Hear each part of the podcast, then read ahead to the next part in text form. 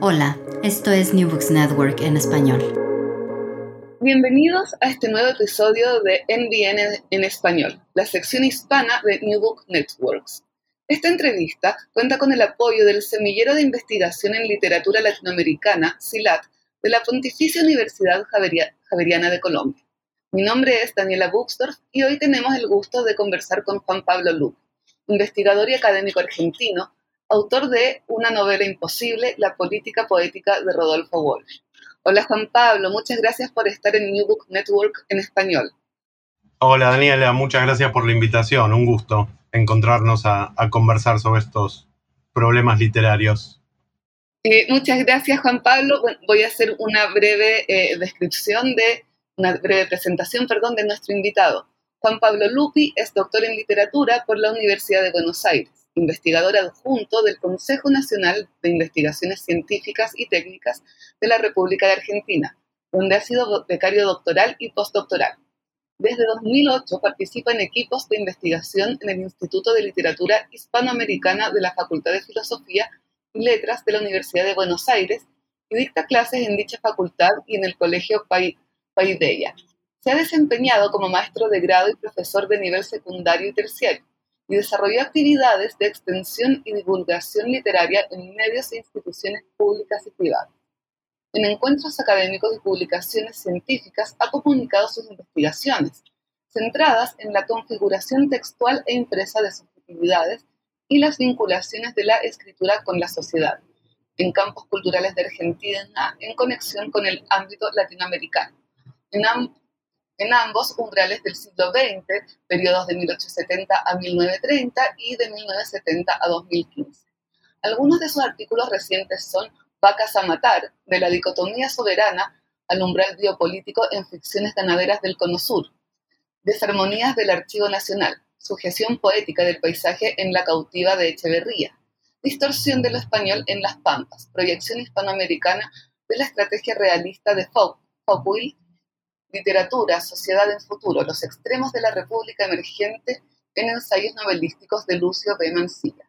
También es autor de Una novela invisible, La poética política de Rodolfo Walsh, y actualmente trabaja en un ensayo sobre políticas de los puntos suspensivos a partir de El Matadero y la representación de la corporalidad.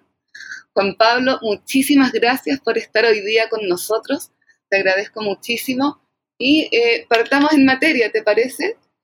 ¿Cómo no? Gracias a vos y dale, empecemos. Partamos entonces con una novela imposible, La poética política de Rodolfo Walsh.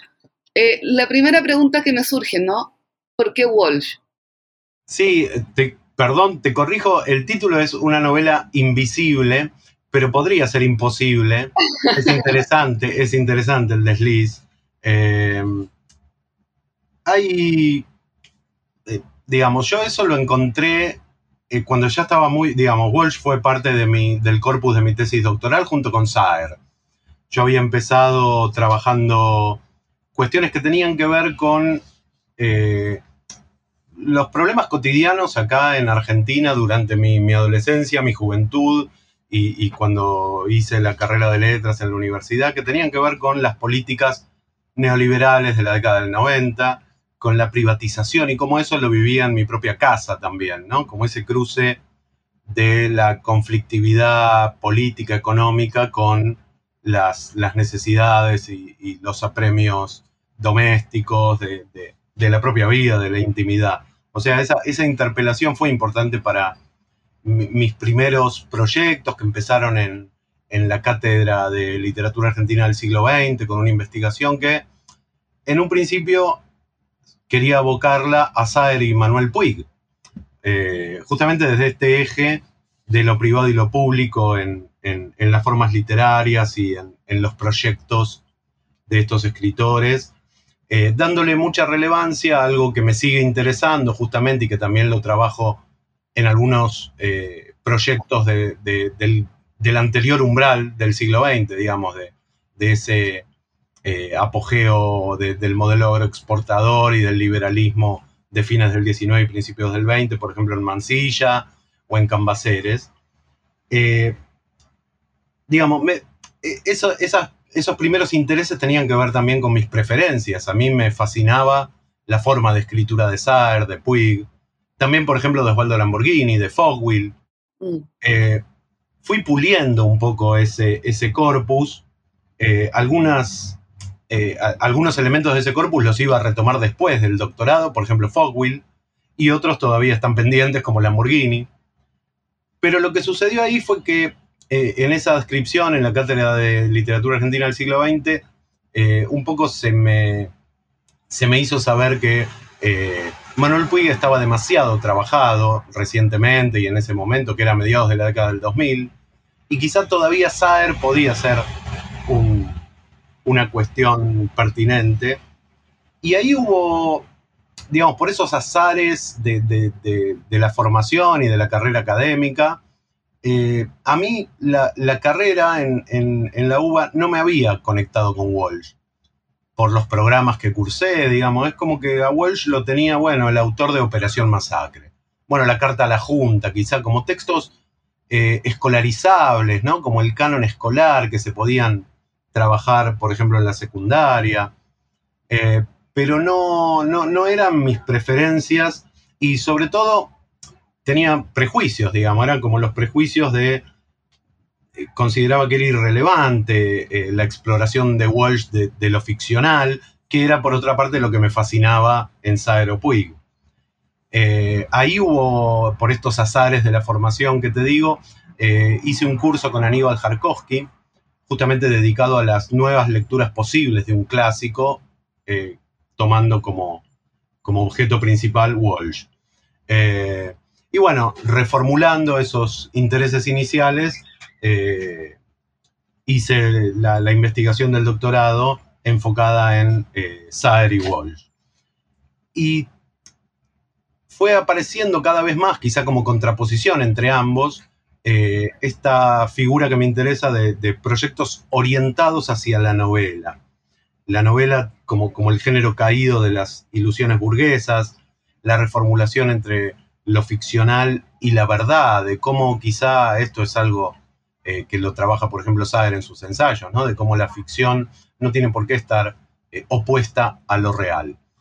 Y el gran desafío también de tomar a Walsh en, esa, en ese problema era desarmar dicotomías. Eso fue algo que me interesó mucho y que tiene que ver con el, con el campo cultural argentino, desde Sarmiento, Echeverría, digamos, desde civilización y barbarie, ¿no? Como, como desmontar ciertos, ciertos binarismos para pensar la cultura. Y eso que al principio era como un prejuicio y que me incomodaba en Walsh, ¿no? Como esa tensión entre la literatura y la política o la figura del escritor que abandonó la literatura y terminó escribiendo, eh, habría que ver qué, qué, fue lo que terminó escribiendo. Y bueno, eso se fue convirtiendo en algo que me, me fascinaba, ¿no? Ese, esa condición fronteriza del proyecto de Walsh. Eh, su, digamos, su, manera de cruzar eh, los intereses personales con las problemáticas públicas y con la violencia, y ver esas zonas fronterizas que no eran simplemente líneas divisorias como entre literatura y política, eh, sino verlas como zonas que se podían indagar en, en múltiples niveles de cruces. Y sobre todo lo que focaliza en Walsh fueron los niveles que tenían que ver con los oficios, cómo se cruza la literatura, el periodismo y en la literatura los géneros, qué pasa con su trabajo inicial con el género policial eh, y qué pasa con el género policial eh, en la cultura argentina, que no es el mismo policial de Truman Capote, eh, donde el sistema democrático norteamericano no es puesto en cuestión. En cambio, en Walsh lo que hay es que, eh, digamos, se va verificando fundamentalmente a lo largo de las ediciones de Operación Masacre y, por ejemplo, se nota en la distancia entre Operación Masacre y quien mató a Rosendo, que Walsh va verificando que eh, el, criminal es el Estado, es el propio Estado eh, y, la corrupción y lo que tiene que, que acusar justamente tiene que ver con, con, las fuerzas oficiales, con la legalidad del monopolio de la violencia.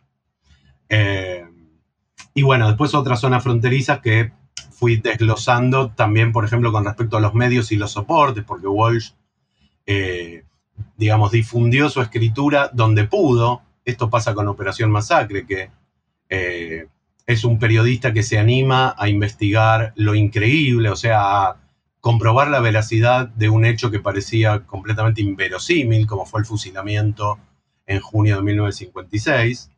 Eh, y eso lo publica de repente en periódicos nacionalistas como Azul y Blanco, en periódicos como Mayoría, eh, volviendo también al formato de folletín, que es otro elemento novelesco que a mí me interesa a fines del siglo XIX también.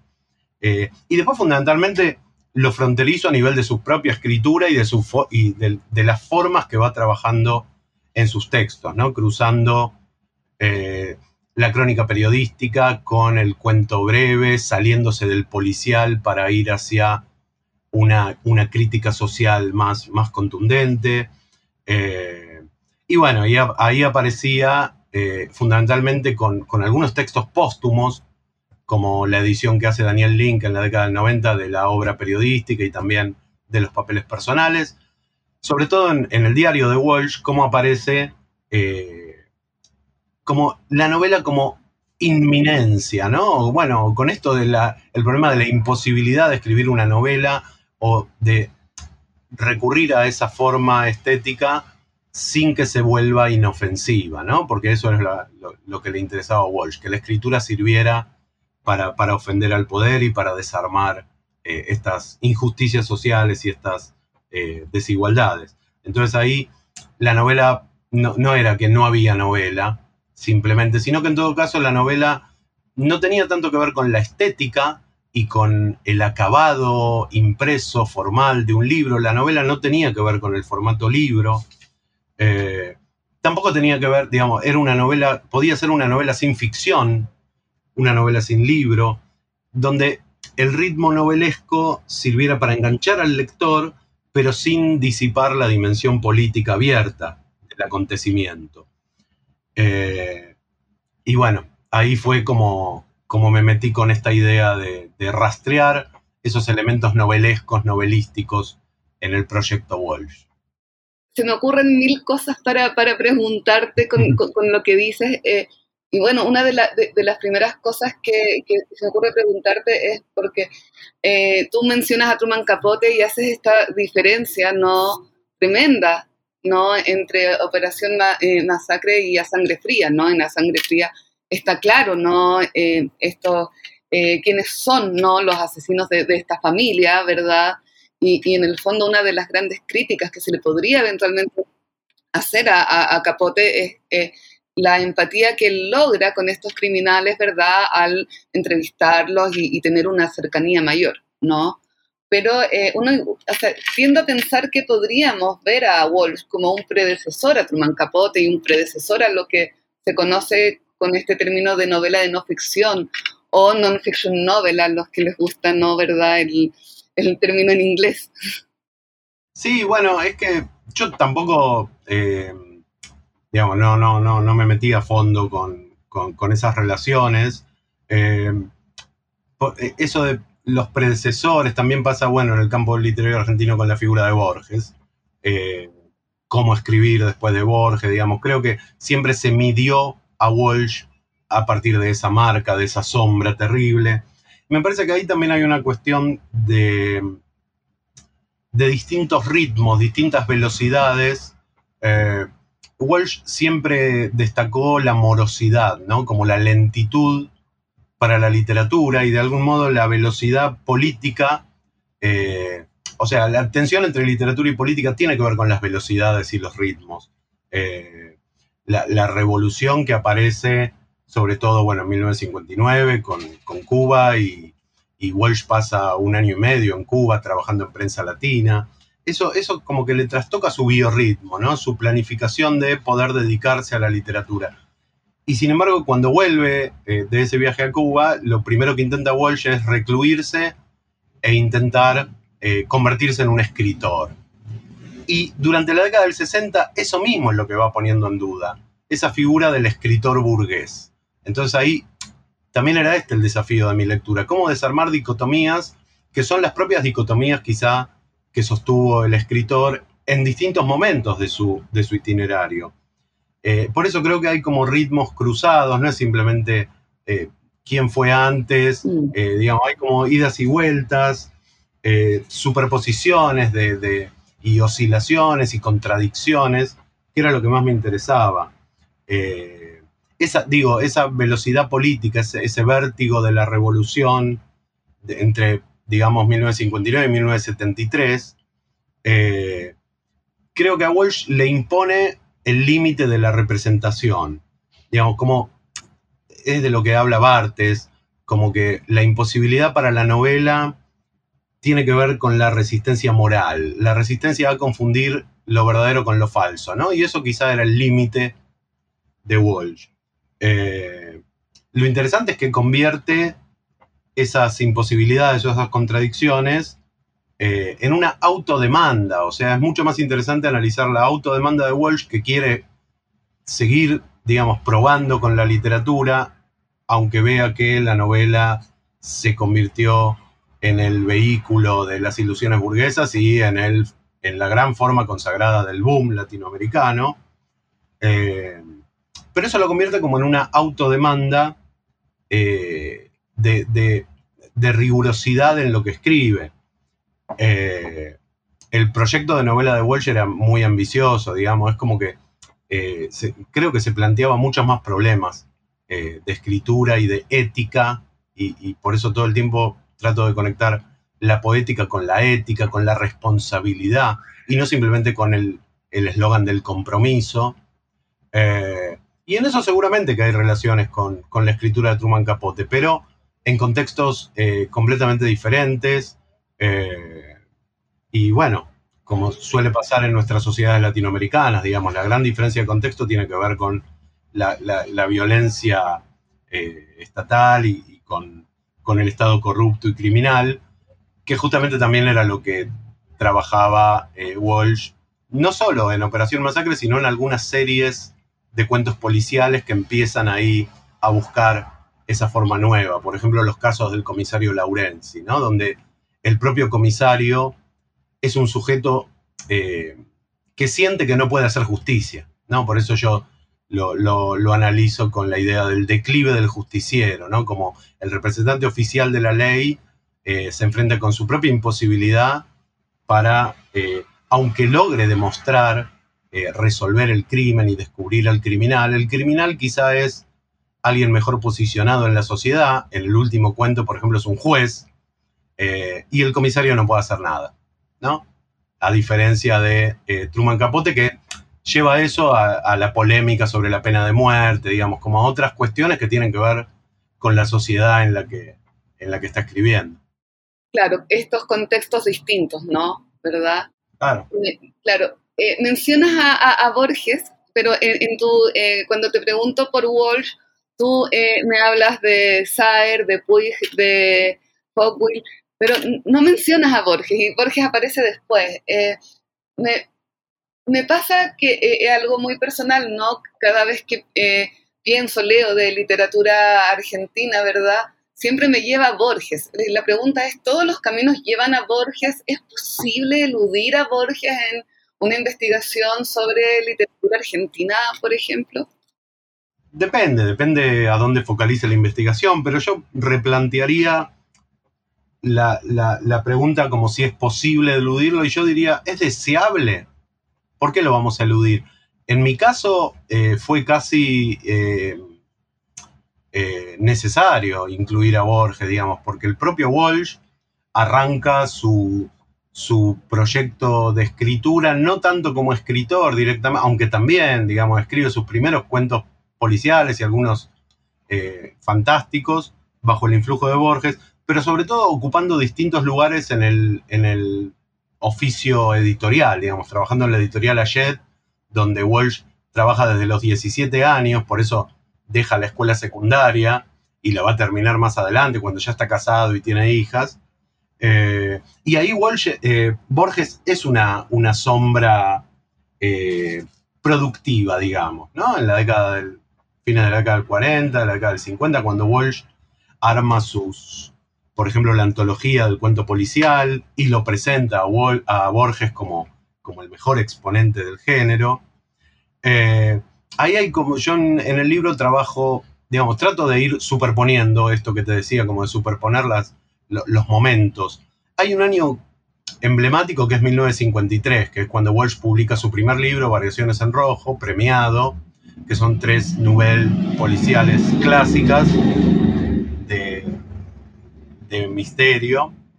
Eh, y ahí la marca de Borges es casi, eh, digamos, el modelo, ¿no? Es como muy respetuoso eh, y lo presenta en esa antología como el mejor escritor, notoriamente dice el mejor escritor argentino, lo cual en 1953 era bastante provocador, sobre todo para el establishment cultural del peronismo, al cual Borges criticaba cada vez que podía eh, incluso desviadamente, como en la conferencia El escritor argentino y la tradición, donde critica el nacionalismo cultural.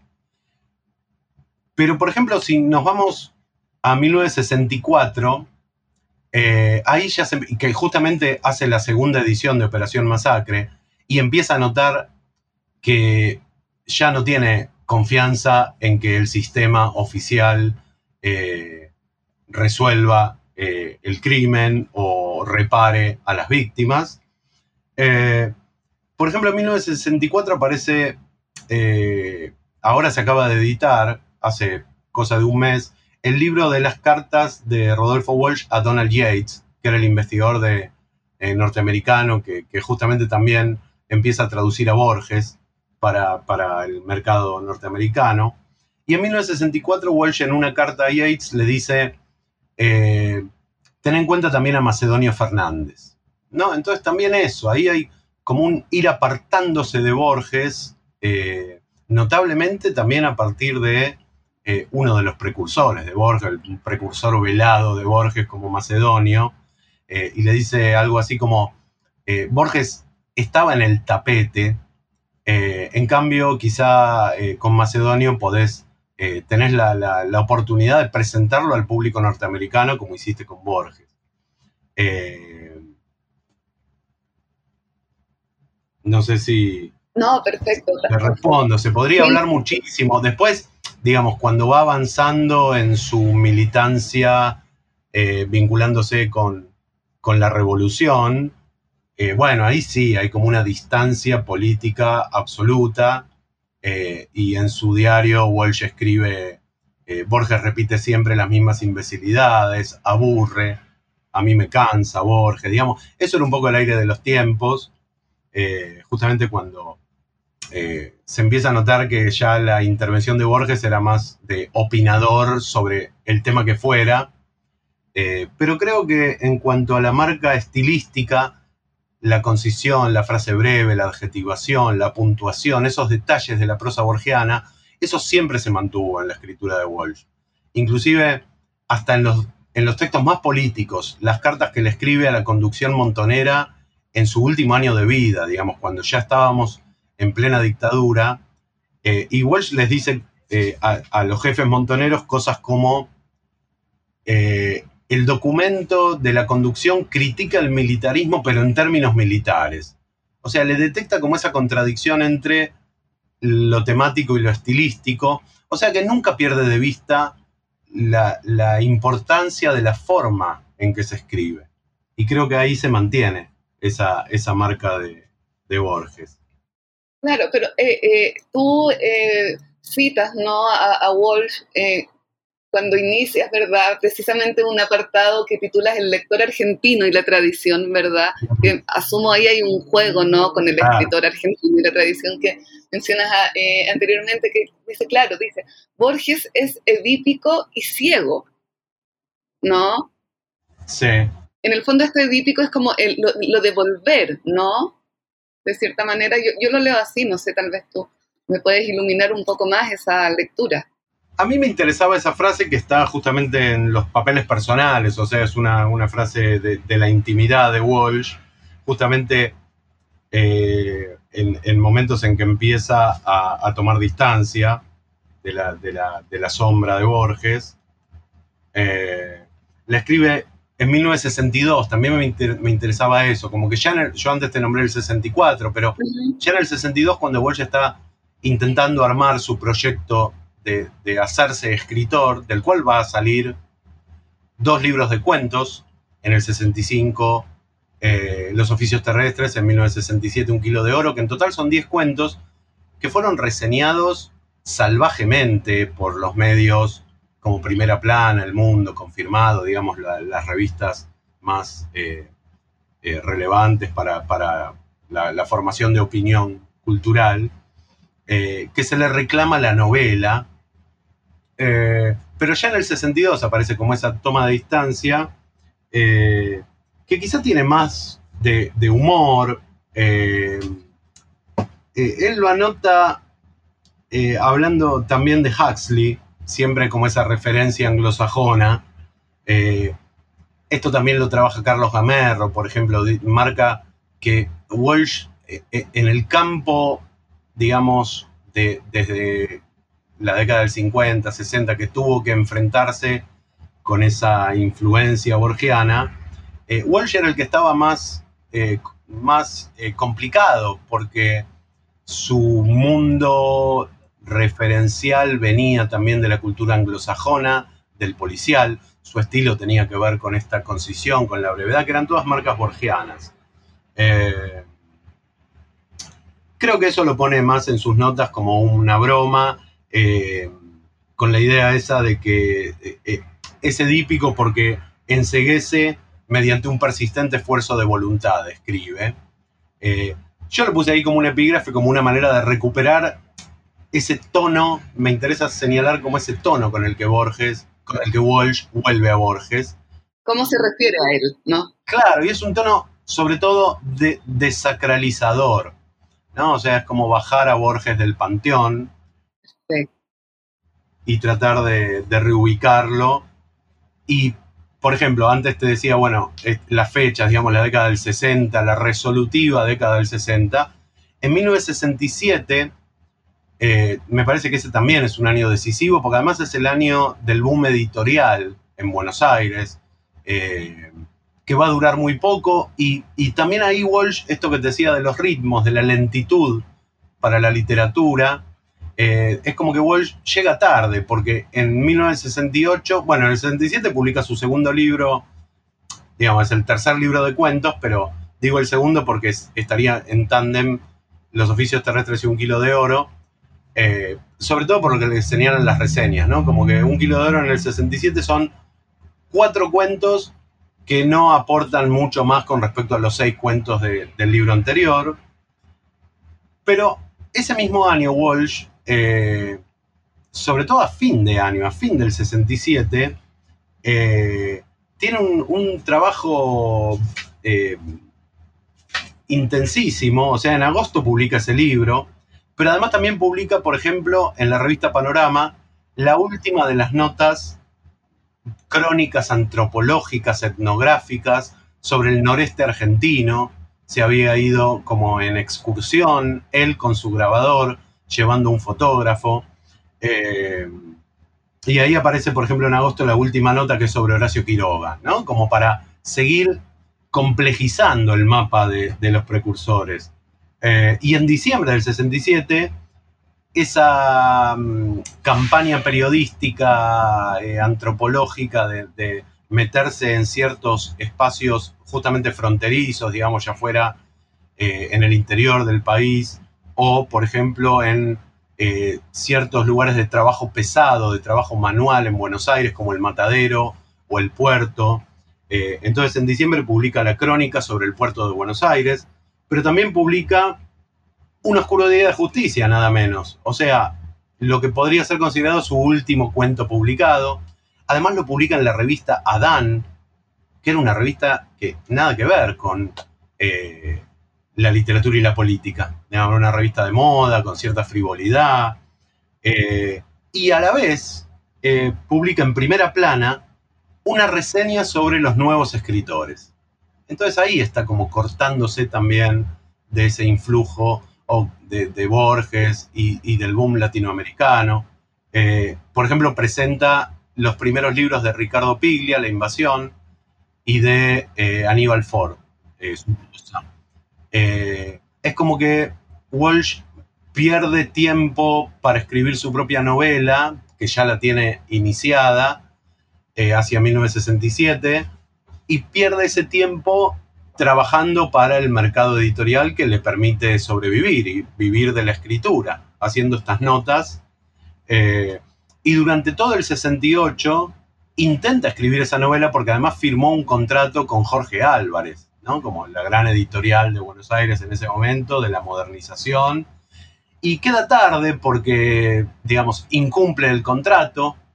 Eh, le, digamos, a cambio hace otros trabajos, por ejemplo, hace una compilación para Jorge Álvarez, Crónicas de Cuba, eh, reedita eh, Operación Masacre en el 69, que se vende bien, edita el libro Quién mató a Rosendo, que había sido una campaña periodística en el periódico, periódico de la CGT, o sea, hay como un entrecruzamiento, lo que te decía al principio, como estas zonas fronterizas entre géneros, medios de prensa, y siempre el libro está ahí como en tensión, el libro no es una forma que le salga tan fácilmente.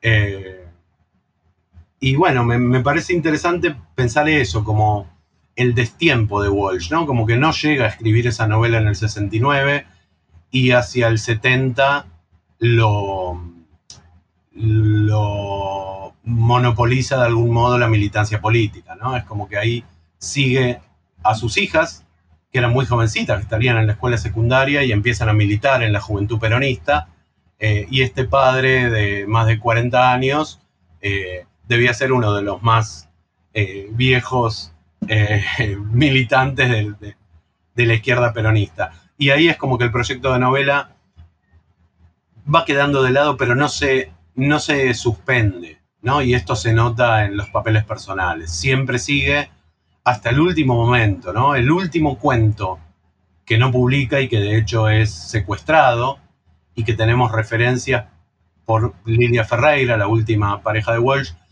y por alguien que lo leyó, que lo encontró en la ESMA, en la Escuela de Mecánica de la Armada, donde estaban los, los secuestrados de la dictadura, eh, y que después sobrevivió y pudo referir que efectivamente hubo un cuento de Walsh, Juan se iba por el río, que funcionaría como algo así que como el primer capítulo de la novela. Eh, pero por eso digo, o sea, es difícil encontrar eh, es imposible, eh, digamos, encontrar el valor o la potencia de la poética de Walsh simplemente en el, formato libro o simplemente en la idea de la estética, sino que se cruzan un montón de otras problemáticas. Claro, me, da la impresión que es un poco como tal vez en parte la discusión actual, ¿no? De trascender a las categorías. ¿no? No podemos hablar solo de novelista o solo de periodista, ¿verdad? Y lo, que hace también que la, discusión sea mucho más entretenida, por cierto, porque va a tener distintos como componentes de estas distintas categorías, pero eh, te, escucho y, pienso en tantas cosas, ¿no? Por ejemplo, cuando comentas lo de el viaje de Walsh a Cuba al 59, eh, para mí es imposible no pensar también en Cortázar en Cuba, ¿no? Ya pensar también en este Walsh que en la década del 60 eh, quiere escribir, ¿verdad?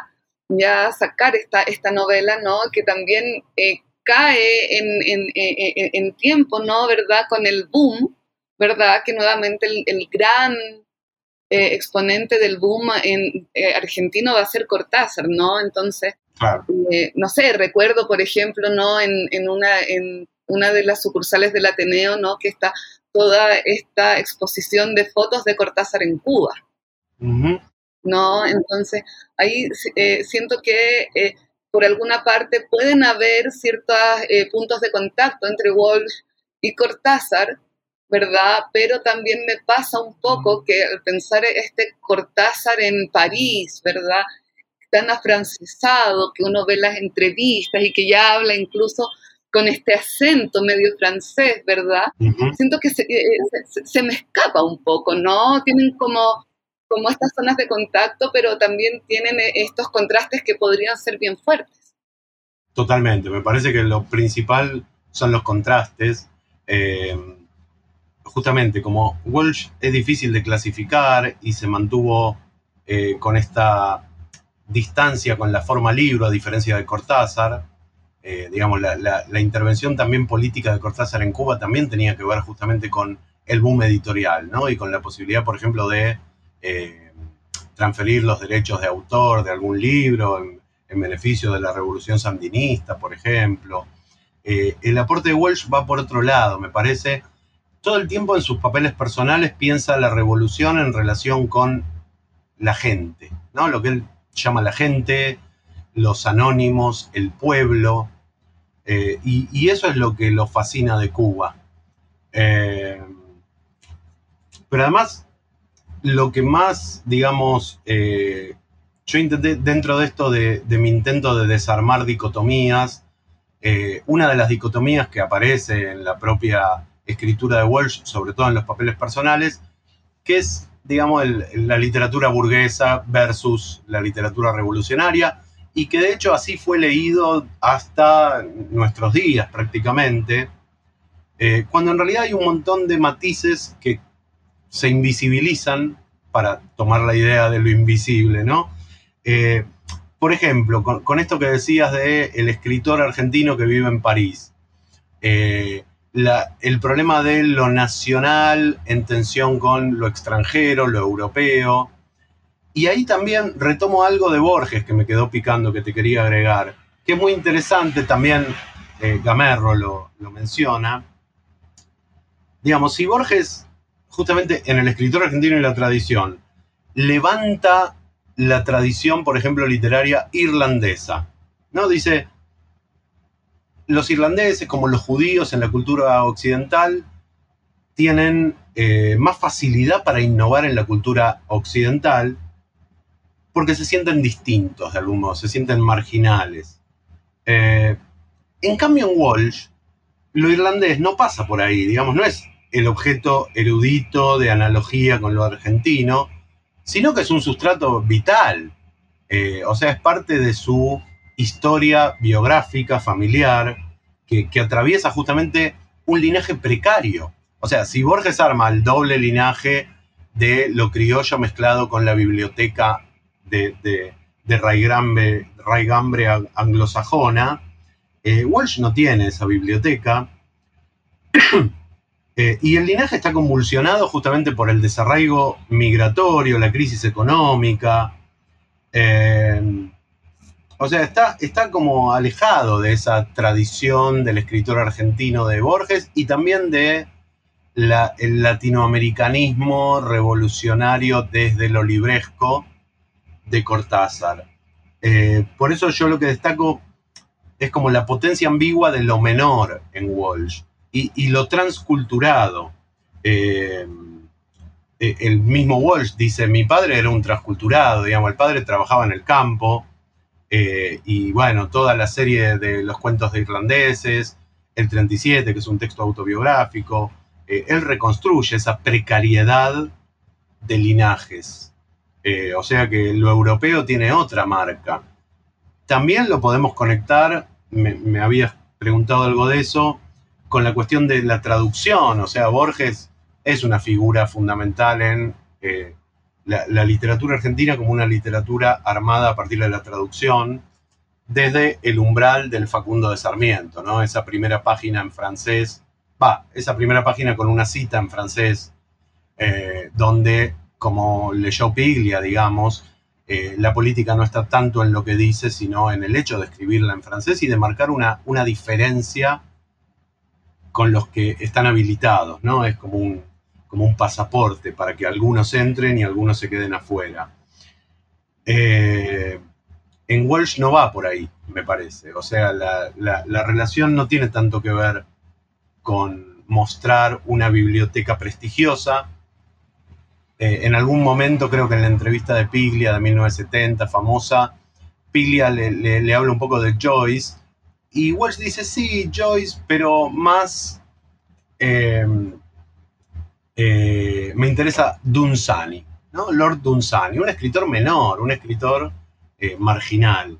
Eh, y al compromiso político de Cortázar, a ese compromiso que tuvo mucho rédito para las, las figuras de autores del boom, yo preferí eludirlo con categorías de, filosofía política más reciente, quizá, digamos, de, de, Rancière, de Badiou, de Chantal Mouffe, que lo que, lo que funciona mejor para, para seguir manteniendo a Walsh como un escritor ofensivo, incluso hoy, más que el compromiso sesentista, es la idea de responsabilidad.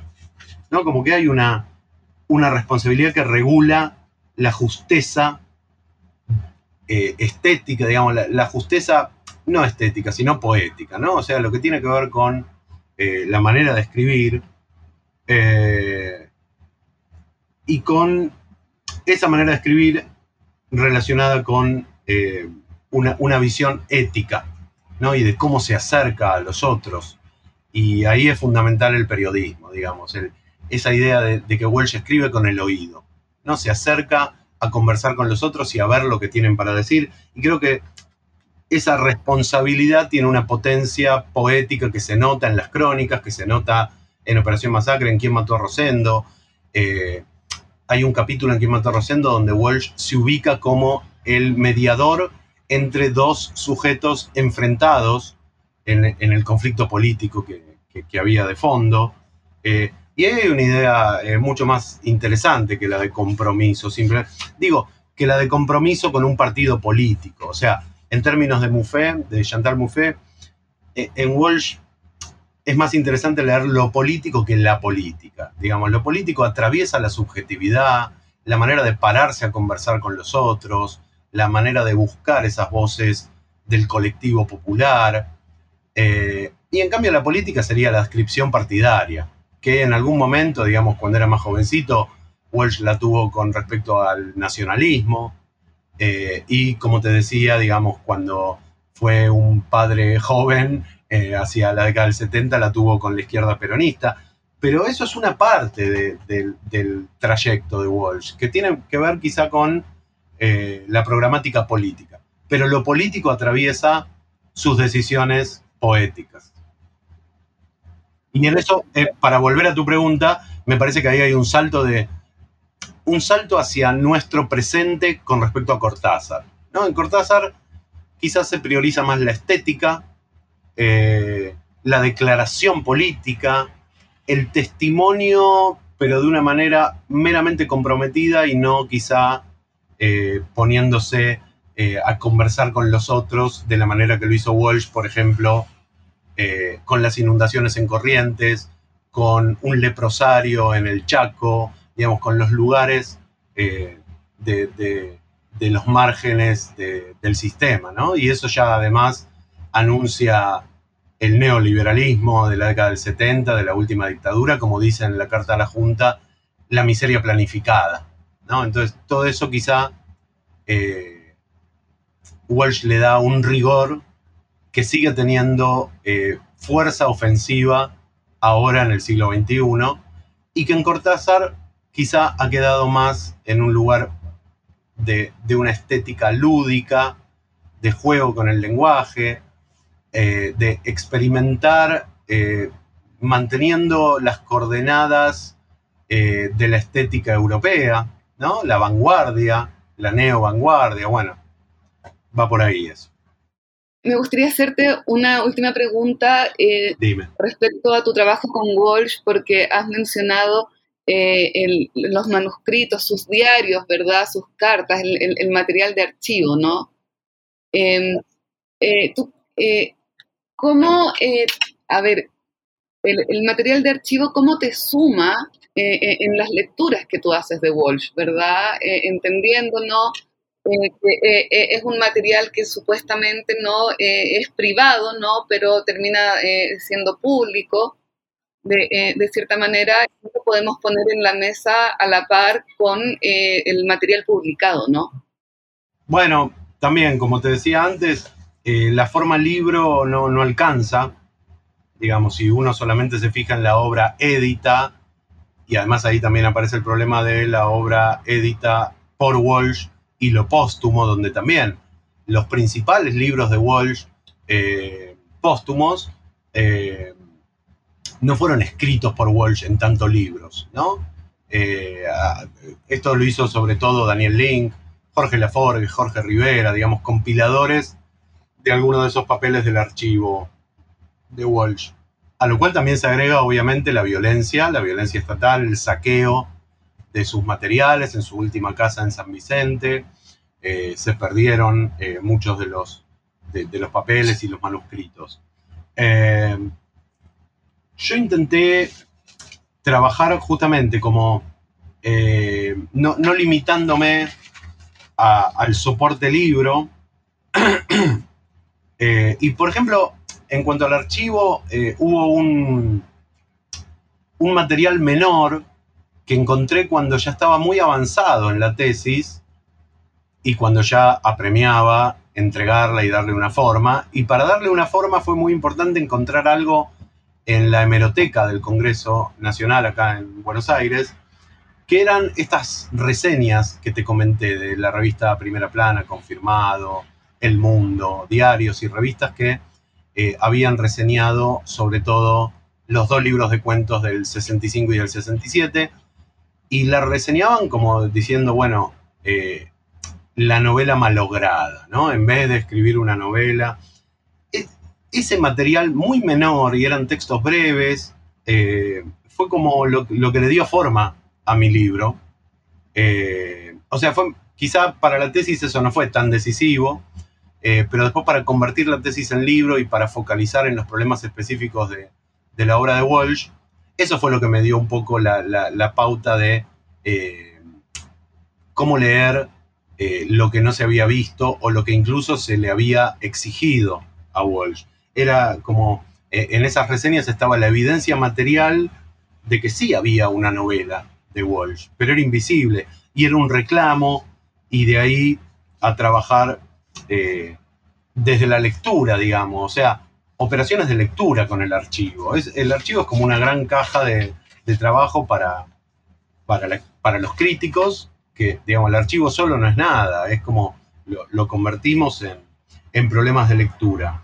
Eh, y algo parecido hice con el estado de la cuestión crítica sobre Walsh, que es como toda la primera parte del libro, que traté de convertir ese estado de la cuestión en un problema en sí mismo, no, no simplemente cumplir con el requisito burocrático de una tesis doctoral, donde tiene que haber un estado de la cuestión exhaustivo, sino que empezar a hacer ese trabajo me llevó a convertirlo en objeto de análisis en sí mismo, ese estado de la cuestión. O sea, fui convirtiéndolo en un estudio específico de los modos de leer a Walsh, que después también fui trabajando como los modos de leer del propio Walsh en la segunda parte del libro, las autolecturas, por ejemplo, en las distintas ediciones de Operación Masacre. Eh, y, ahí estaba, eh, digamos, esos modos de leer, esa, eh, las tensiones de, la crítica walshiana al principio con, ese, con la dicotomía Borges versus Walsh, por ejemplo. Y, ahí empecé a ver que los modos de lectura son constitutivos de las pautas de legibilidad y visibilidad de la obra. ¿no? Entonces que eh, e, esas problemáticas abiertas en el archivo Walsh tenían que ver con lo que se veía, lo que se podía leer y lo que no se veía y lo que quedaba ilegible. Eh, y me interesó mucho, digamos, la cuestión de las operaciones de lectura, bueno, en una línea más bartesiana, la idea de lo escribible, ¿no? Como la, literatura de Walsh convierte al lector en escritor. Eh, y ese era, ese era, su modo de funcionamiento también. O sea, Walsh siempre escribió como un lector. Y quizá esa sea otra de las marcas borgianas, aunque Walsh le imprime a esas operaciones de lectura otra política, ¿no? Perfecto, muchas gracias Juan Pablo. Eh, tenemos unos minutos, tal vez nos quieras contar también eh, en qué estás trabajando actualmente tus nuevas investigaciones, proyectos? Bueno, eh, digamos, la problemática de lo privado lo público, la intimidad y la política me siguió rondando. el campo de problemas literarios en torno a las relaciones entre el arte, el lenguaje, digamos, la, gran división, diría Huisen, entre el arte elevado y la cultura popular.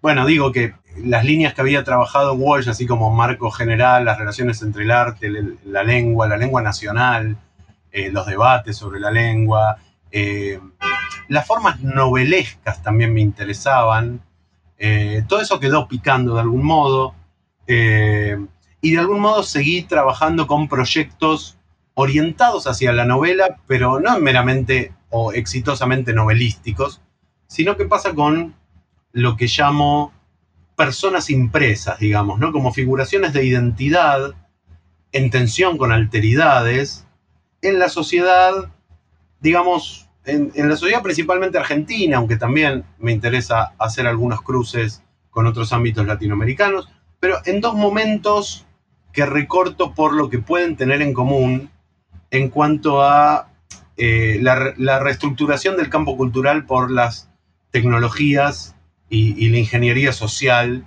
del liberalismo cosmopolita, digamos, entre fines del XIX y principios del XX, lo que sería el umbral de ingreso al siglo XX, y el neoliberalismo global en el umbral de salida, digamos, desde el último tercio del siglo XX y comienzos del siglo XXI. Eh, enfaticé más el trabajo justamente con, ese primer umbral, porque justamente ahí quizás se ve, por ejemplo, en, la obra de Lucio Mancilla, Cambaceres, Miguel Cané, por ejemplo, también, eh, se ve también esta tensión del proyecto orientado hacia la novela y las tensiones entre, eh, más que ficción y realidad, serían entre lectura y creencia la creencia, por ejemplo, es algo fundamental en, la prosa performativa del siglo XIX, de Sarmiento, de Mansilla. Eh, y cómo en estos textos hay una exploración discursiva de coyunturas socioeconómicas.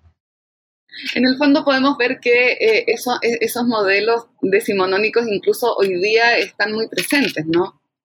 Claro, bueno, y, ahí está lo que te decía al principio también de desarmar dicotomías y de cómo, por ejemplo, cómo sigue funcionando el binarismo, civilización, barbarie o, eh, digamos, orden-desorden o eh, binarismos de género incluso, porque también, por ejemplo, la figura de la mujer en, la, en, el campo del folletín y en la novela. Entonces, por ejemplo, ahí trabajo cuestiones que tienen que ver con la representación de la mujer eh, en Mansilla, por ejemplo, en una obra de teatro donde aparece la, el, estereotipo de la mujer coqueta, entonces, pero ¿qué pasa también siempre eh, atendiendo a eh, las formas de escritura donde puede haber como nudos eh, novelescos en ese sentido, ¿no? Como en el, en el sentido de que la novela cruza tecnologías de impresión, prácticas de lectura, configuraciones de autor y construcción de personajes, entonces sigo analizando las subjetividades, pero más observando un poco más los cruces entre lo oral, lo sonoro, lo visual, el diseño impreso.